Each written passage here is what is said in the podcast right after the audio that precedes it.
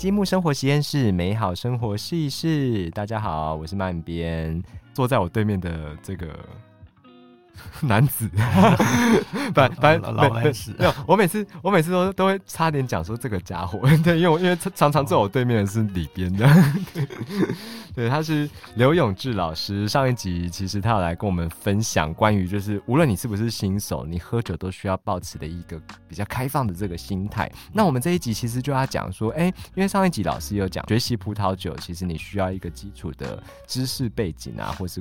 姑且称之为框架的东西，对对，需要有一个音架在那边，你才有其他东西再再爬上去嘛。对，那我们今天就是邀请到的刘永志老师，他是这个杰欧酒窖的这个顾问，那也是我们的葡萄酒作者以及译者。对，那他最近帮我们翻译了一本漫画葡萄酒。对，老师，我们上次讲到这个知识背景。就是刚好要从这一本书来切入，对，老师要不要先帮我们介绍一下这本书？就是，呃，比如说你今天要学功夫好了，你还是要蹲个马步嘛。对，那讲的好像我学过所以功夫一样。有很多嗯不同的世界都都要有一些基础功嘛。对对对对对。那我看像漫画葡萄酒也是，嗯嗯，刚才就是节目之前有稍微提到，就是如果你要确定就是确定你呃你喜欢喝怎么样的葡萄酒，嗯，或是你开始要朝不一样的产区、不一样的品种去品尝。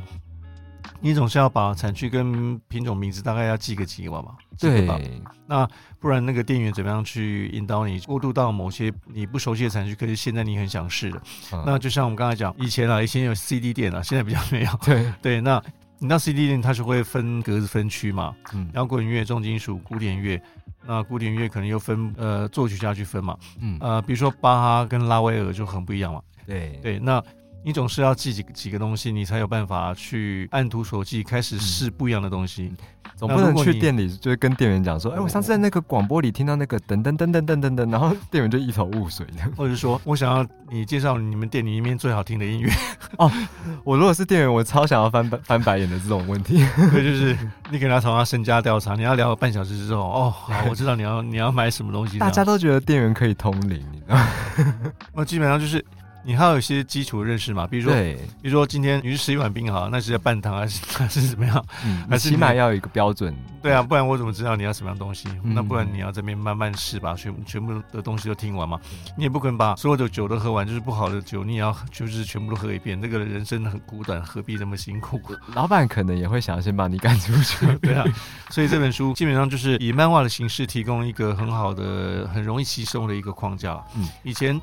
当然也有一些漫画的葡萄酒书，像日本很有名的神之娜，可是我觉得里面有时候形容太太夸张了，它比较侧重一些情节描述嘛，剧情。然后如果你介绍酒不有名的话，就是可能也不会有人想买买这本书漫画。它形成一个困难点，就是它里面只讲很有名的。酒那些酒，然后赋予它呃不一样的故事，跟形容飞天钻地的那种形容词，嗯，这已经跳脱出我们一般人喝酒的那种经验。它属于一个科幻的部分。然后，呃，这些书没有提到的东西，就是你只是在推那些本来就很有名的东西。其实我觉得这不是一个很好的取向啊，至少呃那个看过就可以。可是我们应该跳脱出来，就是学习。比较有系统性的，可是又可以很容易吸收的一些一些知识。那这本漫画葡萄酒，我觉得是很有意思。对，像漫画葡萄酒这本书，它其实它设定这个主人公这个露西安，他其实是巴黎的这个巴卡诺酒业行销公司的一个艺术总监嘛。对他就是在这个公司里面，因为他一开始其实对酒。不太了解，对他都不，所以他就跟他的小伙伴们一起，就是他夏洛特跟上，对，就是这两个算是老司机，带着他一起进入这个葡萄酒的世界。对他就是借由一年的时间参加不一样的酒展，然后产区的参访，就是一年之内，他是他就成为一个基本上就是对酒还有餐酒搭餐都有一些认识。嗯，那最后他结婚的时候也有，就是他的有一个酒单吗？餐餐酒单也是他自己设计的。嗯，对，所以这样的。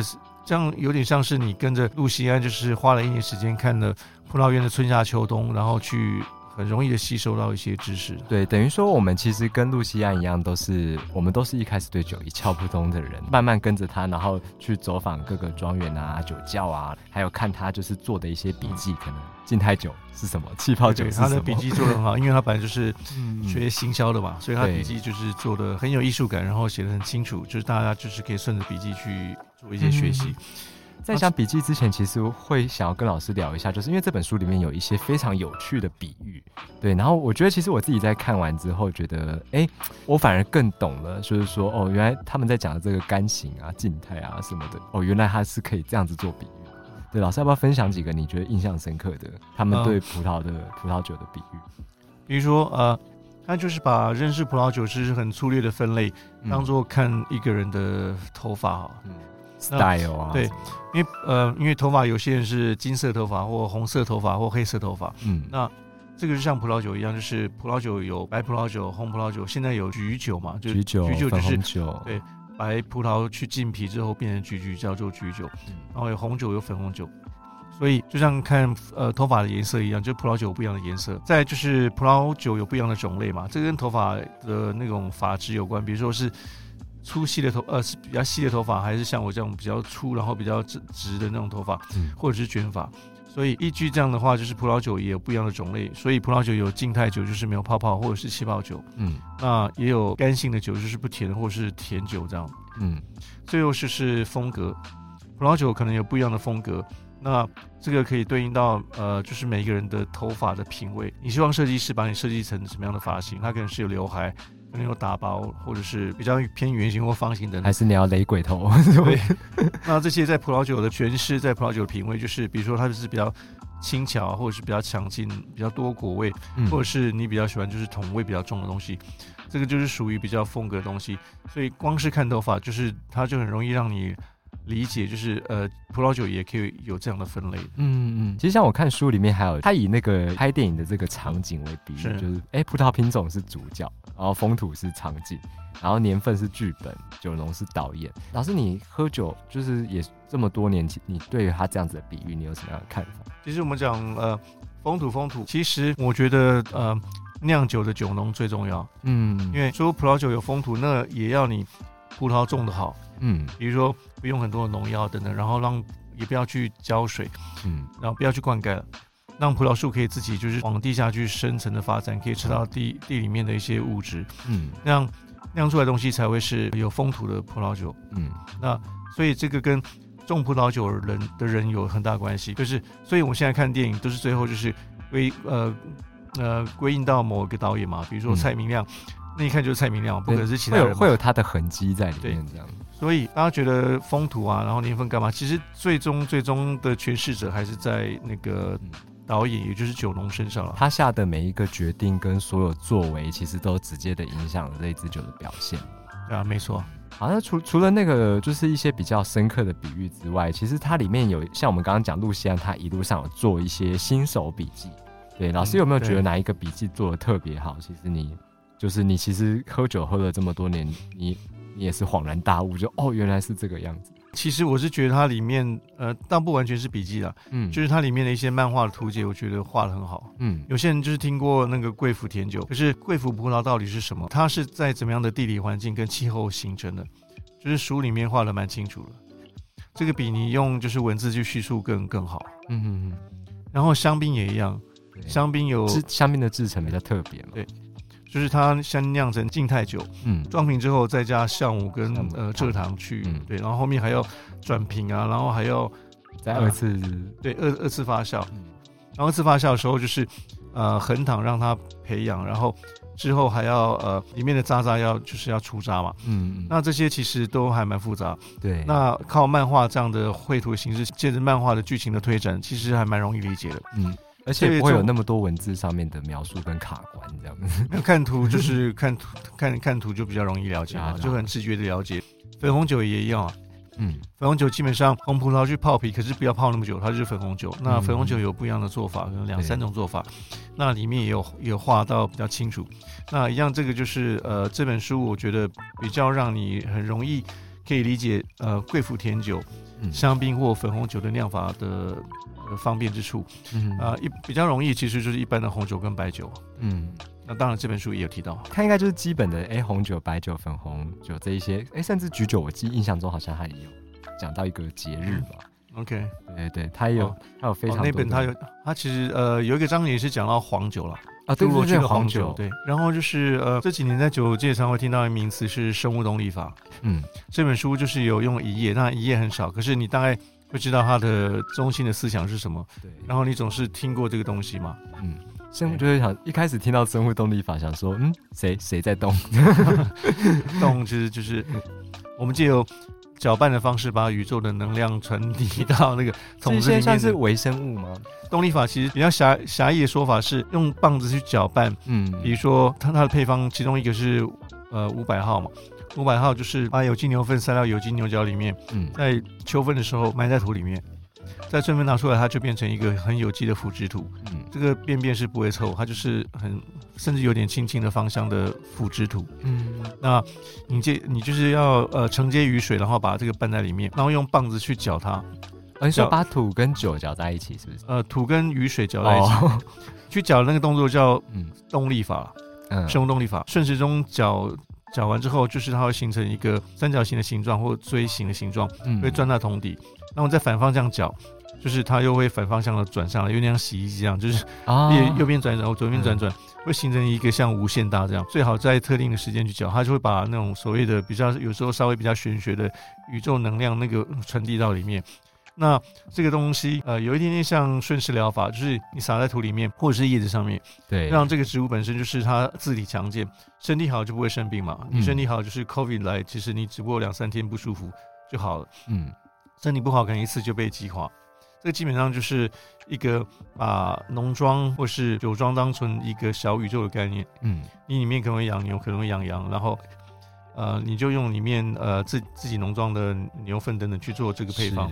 对，那所以呃，生物动力法是一个比有机更前进、更前卫的一个农法。嗯虽然它的一些概念其实是类似像老祖宗留下来，因为有些农事是你要看日月星辰走到哪个地方，然后看月圆月缺，或者是月亮是上升升月阶阶段还是下降阶段。那不过很多呃很优秀的酒庄都用这个农法，所以这本书有稍微提到的。嗯，对，因为像一般像老师刚刚有提到说，就是哎生它跟这个有机农法可能又稍微有点不太一样。对，因为我我想说听众可能也会也会有点不飒飒，老师要不要稍微小小的跟大家解释一下，就是它跟有机之间有没有什么关键的差异？有机基本上就是呃不不去使用某些农药，你嗯就是对那。就是你不做某某些动作了，那生物动力法是比较积极的，比如像我讲那刚才那个真心对你好的积极。就是你要找方法去让我说的自体强健，让身体健康。嗯比如说有机比较像，你觉得今决定今天晚上不再吃咸酥鸡，那生物动力法哦比较像是你去研究怎么样让身体更好的一个方式，你可能去跑步，然后你可能使用某些精油，然后让你身体保护、呃呈呈现一个很很好的一个气场，嗯让你就不会生病。有些就是。所以它是一个比较积极，就是你要做什么东西，那有机只是相对上它不做什么。嗯，那有机就是比较就是哦，我只要戒除坏习惯就好，但是生物动力法是我要更好，生物动力法的规定是比有机更严，嗯就是生物力动力法，你也不能使用呃一些致死的农药或或嗯铜或硫或到一个一定的程度以上嗯。那生物动力法除了那个之外，那个算是地标了，嗯就是还要做我刚才讲那些东西。嗯，对。对，它就是还是以自然能量为基础的一个，对，就是它是它是对呃环境好，对植物好，然后那个。酒里面就是可以完全可以传达那个风土的味道跟那个嗯。能量，有些芝士的酒那样喝起来就是死死的，嗯。那那个就是呃比较无趣的酒这样。嗯，所以所以这种酒喝了会有一种哦很鲜活的感觉，对啊，是啊，嗯。我说它就是喝起来感觉比较有能量，又或有灵魂，或者是它就让你觉得嗯，就是第一次喝的人其实会皱眉，对不对？就是想啊那个哎这是什什么？不过那个是 有没有有些是呃自然就是自然那个讲的比较像偏向自然酒啊，嗯。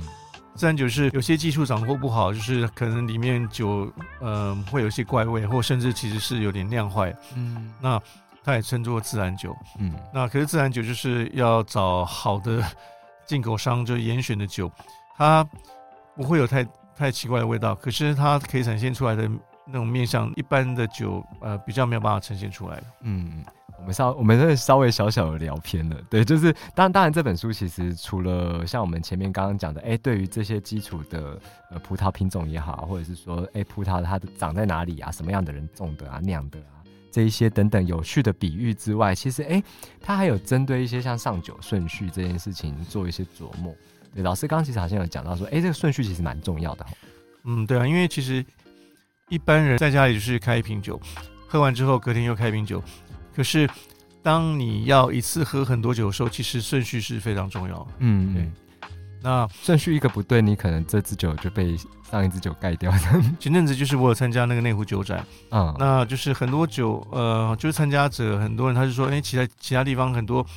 摊位其实他们没有在管顺序，就是你要喝这一瓶，他就倒给你喝；你要喝另外一瓶，他又倒给你喝，就是没有顺序。那我的摊位规定比较严，我问你就是，你有没有特别想喝什么酒？那有的话就倒给你。那如果你有时间，就是我全部倒给你喝，可是你一定要照我的顺序。那有些人说没关呃没关系，就是我喝这个，然后我再喝那个。我我说我有我有我有关系，就是如果你不知道顺序，我就不给你喝的。我很多客人他一来的时候，我问说，因为那个酒展旁呃也有也有那种咖啡摊位，有时候我有些卖甜点之类，嗯，我问他说你刚才嘴巴有没有放干净？这样就是我就说你有没有吃到甜的东西啦？就是你吃了很多杂味道。那就是我这边有咖啡，你可以先喝一杯，把那个比如你我刚才如果吃到甜点，可以稍微味道把它冲淡。因为我通常我倒第一杯可能是不甜的，或者甚至是 S h put，嗯。的气泡酒，它很细致、很轻盈、很优雅。可是如果你吃甜面是甜东西，或者是你在另外一个摊位喝到甜酒，已经喝到贵府甜酒，然后你再喝我这个，然后我的酒当然表现很就会不好啊。你知道这就像那个什么小当家里面那个一丈青向恩跟就是雷雷恩还是谁，就是他们的比赛，然后就是他煮了一个超浓的那个算蟹脚蟹肉汤，对，然后另外一个人他做的可能味道没有那么重，然后但是因为吃的顺序不一样，他。就评审吃到他那道菜之后，就想说：“天哪，你做这个是什么鬼？”这样，所以大概有点类似这样。所以他是有有计划性的破坏别人的第一道菜，没有错。所以，所以其实，所以其实，我觉得像就是酒商对于这件事情的重视，其实蛮重要的。啊，所以那个就是这本书的六十页那个上酒的顺序，就是告诉你这个这个很重要。另外就是这边讲到，就是他其中有提到一个，我觉得还蛮还蛮好笑。陆西安就是他要替他的婚礼找香槟嘛，对。然后庄主就说可以，可是你记得一定不要拿我的香槟去搭甜点，嗯，因为我的确常会看到，对我来说这个是很基础很基础的尝试。可是你在脸书上还是常常会看到有些人他会 PO，就是我今天呃找到，比如说。我找到，比如说 P M，呃 P 两妹很好的，呃粉红色的副本副本子的马卡龙啊，然后他就开始呃粉红色的香槟来搭，然后想说这是什么搭配？他可能真的很直觉想说哦粉红色可能就搭粉红色，然后有点就想。啊，即便不是粉红色，他可能会拿香槟来搭甜点，嗯，因为这可能是那种节庆的那种感觉，嗯，除非他是跨时空的旅人，就是 两百多年前那个俄俄罗斯皇室，他们喜欢喝比较甜甜的东西，那时候香槟是很多是带甜的，嗯，那现在百分之九十九不知道九十九吗？香槟基本上都是 put，嗯，甚至是 s h a put，就是可不比不甜更不甜，不甜，对，所以绝大部分的情况就是你拿香槟搭一定会死。嗯，那所以这个漫画有这个情节，就是告诫这个露西安，就是你不要给我乱搞的，请你好好尊重食物哦，这样对，不要破坏他的酒。嗯嗯，我们平常在吃甜点的时候，最好还是其实大家稍微甜一点的酒吗？呃，是啊，嗯，基本上，其实他漫画里有一个名言，对不对？他说什么“遇强则强”还是什么？呃，就是，呃，他讲是我翻译中文是“弱弱相袭”，对，“弱弱相袭”，然后“强强相搭”。哦，对对对，就就是找到一个性质、气味跟你比较近的。不过，呃，基本上，呃，食物比较啊，反正你就是找要偏甜的东西，可是食物比较不会被酒压过去。嗯，我比较不，食物不会死死掉，可是酒可能就就会被很强力的破坏。嗯，基本上。你的酒的甜度就是要比甜呃甜食再甜一点点，嗯，比任何你搭的食物都再多一点点这样子，对，这样比较保险，嗯，算是一个比较新手，你真的不知道该怎么办的时候，至少心里有一个原则这样子。那不过当然就是每一种甜食的甜度都不太一样，尤其台湾吃的甜食，比如说跟法国人比起来就是没吃那么甜嘛，嗯，那每种甜酒也有它的甜度不一样，或者有些。甜酒它其实甜度是一样，可是你喝起来没那么甜，因为它酸度比较高。比如说像哦，对，利斯林品种黑斯林，所以呃，其实呃甜度我讲的是口感，而不一定是呃酒中的残糖有多少克。嗯那有些酒甚至它甚至带一点苦韵，可以让这个整个甜呃这个酒喝起来比就是感觉很均衡、很特殊，你不会觉得它那么甜啊。那你依据这个酒的口感再去挑挑那个甜食会比较保险。嗯，了解。然后像餐搭的部分，它其实里面也有一些琢磨，就是算红红酒配红肉，白酒配白肉等等。但就是如果哪一天呃你不确定呃你这个食物要搭红酒或白酒，你当然可以搭粉红酒。嗯粉红酒这几年在法国很流行了，不过台湾当然就是对粉红酒会有一些不好的想法，觉得那个又不红又不白，应该不是什么特好太好的东西我。问过好多朋友，他们看到粉红酒就想说：“哎、这是什么类似冰火的饮料吗？”我就说：“不是，不是，那是粉红酒。啊，不是呃，粉红酒其实呃比较商业化，粉红酒有些是有带甜的，可是真正好的粉红酒其实它可以酿的很很优雅细致。你搭红酒对这道食物可能会太浓郁，搭白酒可能会又怕可能白酒不够呃架构不够，你就可以试粉红酒”。嗯，它就是属于一个中间人的角色吧。对，那呃现在有一个新的竞争对手或者是伙伴了，就是橘酒。哦，就是橘酒，它是把白葡萄就是泡皮时间久一点，所以它橘酒叫橘酒，跟橘子没有关系。嗯。可它通常架构会比白酒更强，嗯。然后它可能因为泡比较久，所以其实也会有单宁在。嗯。所以如果你粉红酒可以搭，基本上橘酒都可以搭。嗯嗯那另外就是呃，我近来也有进口那个引进那个法国诺曼底的苹果气泡酒，嗯它酒精度不高，那它有点带甜，然后可是呃里面有苦味苹果，所以它有点干苦干苦的感觉。所以如果你举酒可以搭的东西，其实苹果气泡酒也都可以搭。嗯那尤其是如果你有些料理稍微带一点点甜，比如说台南的料理，台南人很喜欢吃稍微带点甜的东西，那个东西也可以搭。除了这个之外，其实书里还有提到，像那个薄酒来，老师刚刚有讲到，就是我们在开节目开录前有稍微聊到，其实它很特别，里面有提到一些薄酒来的，因为呃，波酒来其实一般人会把这个新酒两个字连在一起，就是波酒来就是波酒来新酒。那不过新酒其实呃波呃反正就是几个礼拜之前，台湾也还在封波酒来新酒嘛，对，差不多十一，每年十一月左右嘛。对？十一月的第四个礼礼拜呃几吧，然后呃它主要是一种特殊的酿法，是二氧化碳浸泡法，嗯再加上就是呃使用一种法国农业院研究出来的七十一 B 这个人工选育项目。嗯这两个搭起来就是会让薄酒来新酒产生一点一种类似像香蕉油或指甲油的味道。嗯，那以前有些人很很多人喜欢这种东西啦，可是其实那个很 喜欢有机，呃，那不过其实那个很记的记，对哦，你说呃 怎么样吸毒仔吧？反正就是那种味道，其实我很不喜欢啊。那那个很人工化，嗯其实波酒来新酒的热潮也慢慢退了，那所以呃，很多人甚至就是觉得波酒来产区就只有那样东西，不过其实完全不是。嗯所以我可以说，就是成也波酒来，败也波酒来。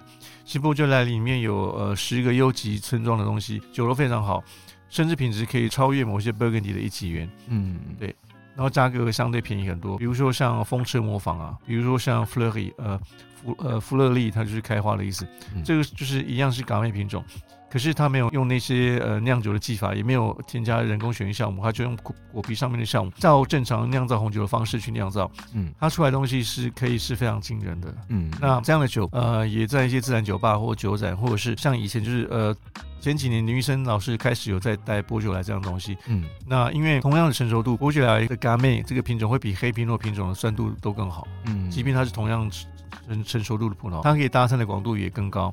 那所以其实就是这本书有告诉你，就是其实这是一个偏见了。嗯加上上七十一 B 这个人工选育酵母这个东西，让它有香蕉、有气味这样东西，其实即呃，即便是业界很多人士也不了解。这本虽然是出街的消费者看，可是这一点其实百分之九十以上的业界人士都不了解。嗯。对他们就是就是你除了基础的认识了这个葡萄酒的一些分辨方式啊，或者是或者是它的餐搭面的东西，你其实还会有一些文化上面的冲击。我觉得在这一本书嗯这本书里面，对，甚至是有一些算知识的更新吗？就是对于老手来说，就像我刚才讲那个七十一 B 学习项目对于博九来那个东西，其实是一个比较深入的知识。嗯然后这本书里面另外提到一点，我觉得很有意思的是，他当然有把法国法定产区那个金字塔也画画出来，对最上面就是 AOC 嘛，，OC 那 AOP 是指欧盟的那个那个层次是 AOP，不过嗯 AOC 就是 AOP 了。嗯，那诶 LP 那个 P 是什么？Provence 吗？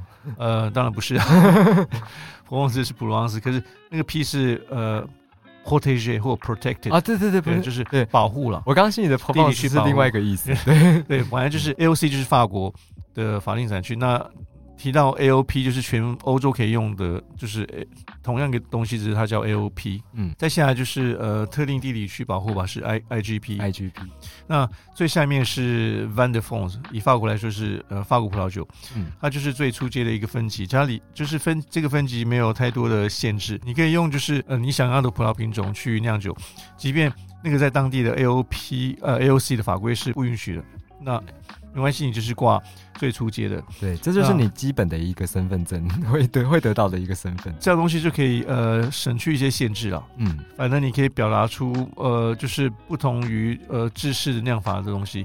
那法国很多自然酒，就是它为了省去法规上的限制跟就是创意上的限制，会有一些冲突嘛，还有一些法规上很繁琐的行政手续，要填这个要填那个干嘛？我就叫法国酒吧，对，他们就叫法国葡萄酒，就就是 Van de France。嗯可是里面有很多很有意思、非常好的酒，嗯那这个完全就已经跳露出这个你那个金字塔的概念。嗯你可能以为就是只有什么，呃，就是 AOC 的酒才是好酒，在这个地方就不太成立，嗯或者是像 Burgundy 有所谓特级园，看到特级园或一级园，觉得那才是好酒。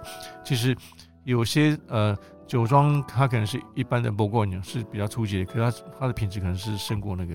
所以提到这个就是讲到，呃，我们之前讲的就是其实酿酒人人的呃概念跟努力才是最最重要的。嗯，不然特级园的葡萄被种成那样子酿出来的东西，其实没有特级园的品质，其实是很我觉得还蛮蛮丢人的。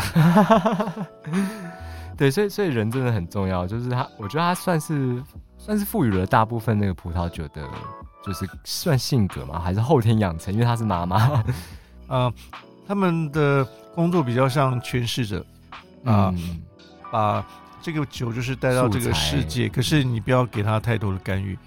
比如说这个小孩子的气质，他就是适合去念艺术的，然后你不要一直叫他去学体育啊，你去打球啦，练医啊或干嘛，然后就是花很多钱，然后送他去留学，然后把他永远不会达到一个最好的情况。就是你把最好的条件给了不适合的人啊。对，就是那个风土适合酿造出什么样的东西，就是你尽量把他可以可以展现的东西给他，可是你不要一直一直去强求他。嗯像比较冷凉年份，一般可能大家觉得那不是那么好的年份，只要你酿的好，只要均衡感好，那个是好酒。嗯。可是，如果你想要酿出每一年都类似的东西，在冷凉的年份，就是你觉得这个年份架构不好，然后就就是泡的更久，就是要萃取更多，它有可能萃取出来出来的东西就是比较比较是属于出色出色的东西，嗯。那那个反而对品质不好，就像茶一样嘛，你茶不好，难道去泡更久就更好吗？那么泡出来可能就是苦苦的，嗯，所以其实你就是要求取一个一个均衡。那所以不管是酿酒或年份这个东西，就是要要要恰到好处啊。嗯，对，就是所以所以其实回到这本书，我我觉得其实这本书他讲了很多基础的东西，但是回到最根本就是哦，这最起码你已经知道哦，原来对对于葡萄酒来说，什么样的东西可能是重要的，我可能需要去了解的事情。这样就像回到我们一开始讲的那个唱片行业经历，对，就是你要去找一个好听的唱片或是好一直好喝的酒，你不能够。只是说哦，就是那个喝起来沙沙的那个东那个店员会翻你白眼这样。对啊，就是即便只是 shadow 内那 Chardonnay 有这橡木桶呃培养的，也有在不锈钢槽，就比较比较像音乐里面，就像像 acoustic，就是呃不插电那样方式。嗯那不锈钢槽或是在很大橡木桶或是水泥槽，它出现出来，它酿出来的东西就不会有太多烤面包味道，或者是呃 vanilla，呃像像它有挂很多效果在上面。对对对对，跟效果器之类的。对，那如果你至少要知道你喜欢听的是摇滚乐，那你比较喜欢听的是民谣，然后 acoustic 就是不不插电的东西。歌德，那那样就是你至少要讲讲几个条件，嗯你才知道你喜欢的东西是什么，或者让店员帮你找到你要的东西嘛。对，所以如果你非常喜欢葡萄酒，但是对于葡萄酒每一次喝完你就一喝即忘的话，欢迎你到书店去买下这本《漫画葡萄酒》。对，它里面会有很多的基础知识，你可以透过这本书去了解关于葡萄酒的一切。嗯 对，我们刚刚其实也讲了很多了。对，那老师你要不要就是呃为我们这一集做一个小小的结论呢？曾经有人问我说，到孤岛生活的话，我要带什么酒？这样，不是我问的吗？呃，基本上，呃，我当然就只带我自己引进的酒啊，没有，就是基本上，呃，其实带你自己引我看一下进的酒也 OK 吧？孤岛，呃，孤岛应该没有 WiFi 可以连嘛，嗯，那所以你应该也不用贴那种很有名的大酒去获得大家的暗赞嘛，你就喝你自对，己，哎、你这个很有道理。你只有喝你自己喜欢的酒就好。对，那尤其孤岛，我不晓得呃哪边的孤岛，我我想到的孤岛可能是那种就是呃很热的地方，然后有沙滩那个什么什么什么鲁滨逊那种呃、嗯漂流记之类。对，再附一颗球给你的。那那个地方可能如果天呃就是天气很热的话，基本上呃我会想带就是酸度比较好的，呃我刚刚也是想偏酸。它不会对啊，你才你就会觉得清爽嘛，嗯，它不会太厚重，然后酒精度度又高，然后喝起来昏昏沉沉，压那个对你身体的负担又很大。嗯，所以只要是清爽啊容易入口，然后回甘，然后你喝完一杯会想再一杯那样的酒，就是我也会想带去那个荒岛上面的酒。听起来可能会是花果系的。吗可以啊，没问题。啊。对啊，我的意思说就是反正。